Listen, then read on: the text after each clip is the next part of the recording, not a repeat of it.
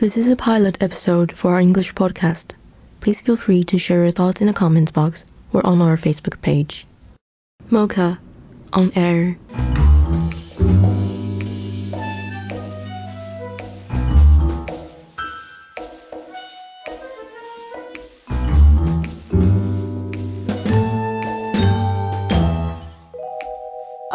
Welcome to MoCA on Air from Museum of Contemporary Art Taipei.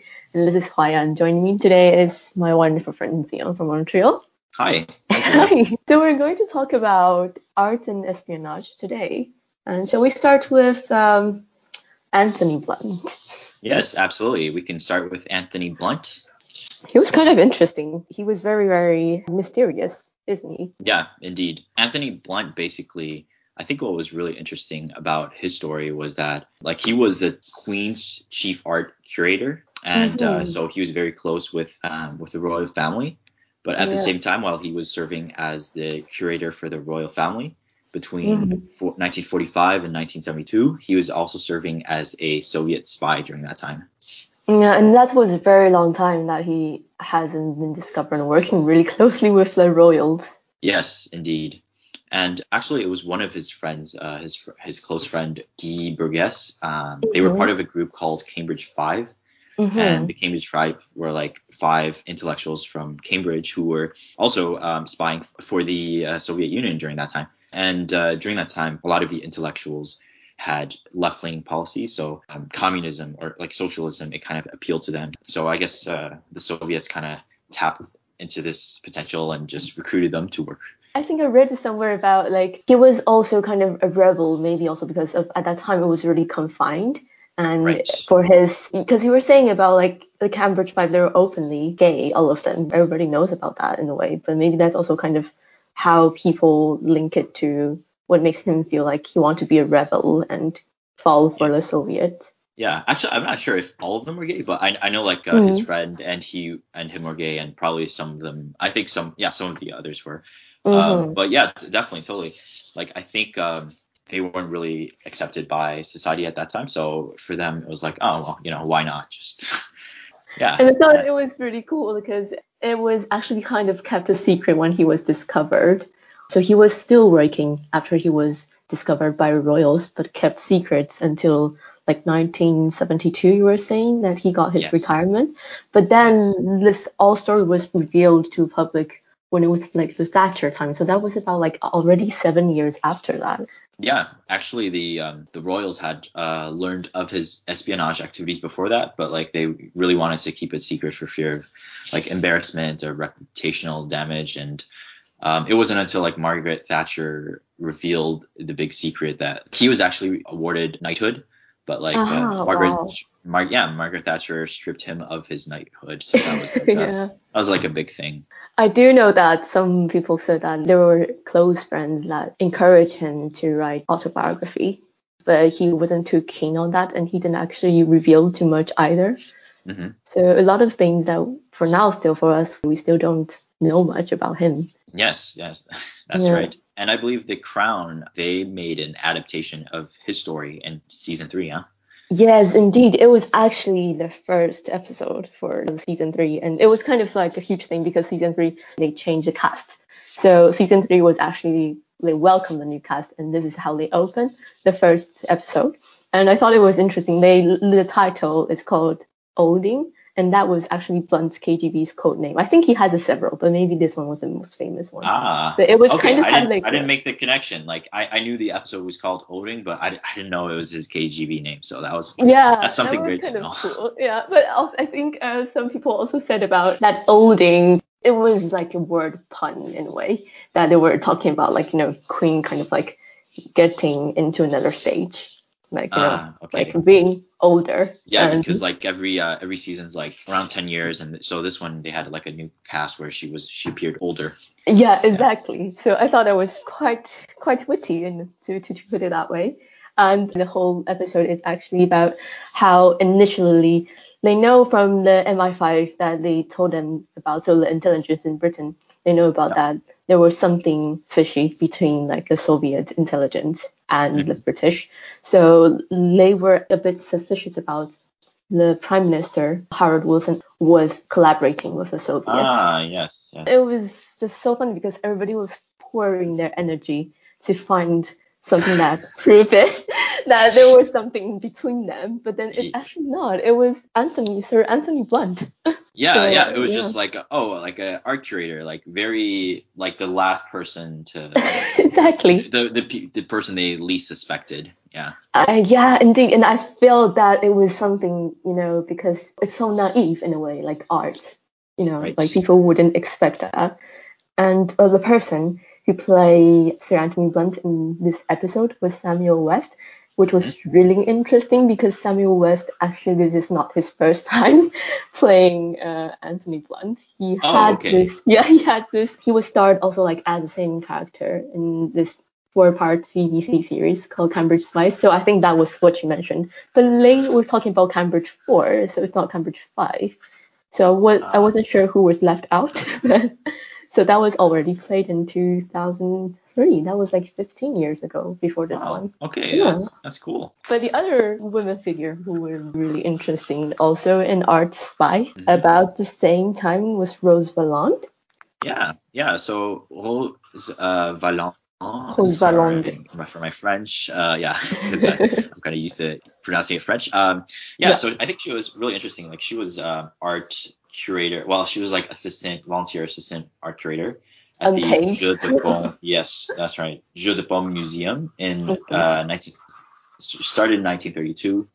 And Mm-hmm. uh, yeah, so so while she was there, a little after that, World War II happened, and the Nazis came, and they kind of just started started like looting all the artwork around, and whatever artwork they liked, whatever Mm. artwork that was like quote unquote German, basically Mhm. like like real what they called real art, they would take it away from from the French or from the Jews, hmm and uh, yeah, so that was to prove prove that uh, there was Aryan superiority and whatever art that was um, quote unquote degenerate. So art that, that was uh, modernist art, they they would uh, just throw it, burn it. So like uh, Miro, Picasso, and others, uh, a lot of their paintings were thrown away.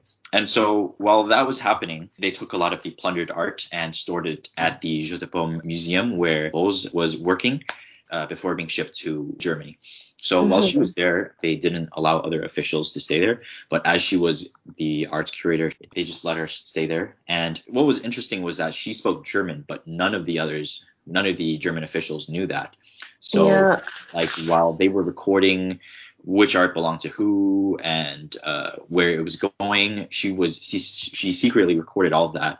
And uh, later it gave it on to what was called the Monuments Men, and that was those all these pieces of documents were very important to retrieving the art that was stolen by the Nazis. hmm I thought it was kind of interesting that they actually chose Paume Museum as like you know this central location for storing and sorting all these stolen Yes. art pieces. And yes, as you said, they didn't know that uh, Valland spoke German. I was actually very interested how she knew German, and it was also very unbelievable. I saw a lot of uh, records saying like that she actually didn't, you know, like go to school and Oh. learn German. She actually like just learned it from a couple of trips Oh, she went to really? Germany. Wow. Okay. I was like, that's really impressive, actually. Yes. So, yes, yeah. And there is also biography about Rose Valland. It was written by Corinne Bouchoux, and it was called Rose Valland Resistance at the Museum. She did mention about how it was also kind of on record. Um, it's not on record, it's just not mentioned that much that after the war, she went to Germany and stayed for a couple of years just to negotiate all these stolen art pieces to to make sure that they come back to the right Oh, country yes. and right Yeah. place. Yeah, I read about That that. Like she, she yeah. went there to like retrieve stolen art and return it to its owners, and I think it was what like sixty thousand works of art that like uh, Yeah, back. That's very impressive. Yeah. That's very impressive. And I think also at the time she has to work by herself single handedly with all these people that were um, you know, basically her enemies. that was very brave. I think there's some record also saying about she was caught and also but she just Yeah. kept coming back like four yeah, times she said. "Oh no, no, I like I, I wouldn't." Yeah. Yeah, he was like, uh, I don't think anybody would be so stupid to do that at the Yes. time. But you did see like the, the drunken history version. That was pretty funny as well. I did, I did. Oh man, it was it was really funny and uh, I mean it was surprising. This was my first drunk history video that I've watched, so I think I'll. Ah, nice. Yeah. So basically, drunk history works like that. You know, you have a narrator who's drunk and talk about like these feats of history. Yeah. And they will have like sometimes very famous like um comedian or Yeah. actors to to act and like think over. So they have to be like portray the way she talks. Yeah, I mean, really yeah, this time, t- t- like it was uh, Tiffany Haddish, I think. Um, Mhm. it was it was hilarious, like how she narrated this history. And the one you were talking about, Rose Valland, All the Degenerate Art, and that was also an interesting fact because uh, there is a very famous, I, I believe a lot of people know about Documenta Festival. So that's an Yes, art yeah. festival that happened five years in Kassel. The origin of it is actually there were this art professor slash curator. He really Mhm. wanted everybody to learn more about and to show basically because at that time they haven't been able to appreciate or have the chance to show uh, Right. these so-called degenerate arts. Right, So it started it as that. German. Yeah. Exactly, yeah. And then started as that, and now it becomes like a really famous art festival.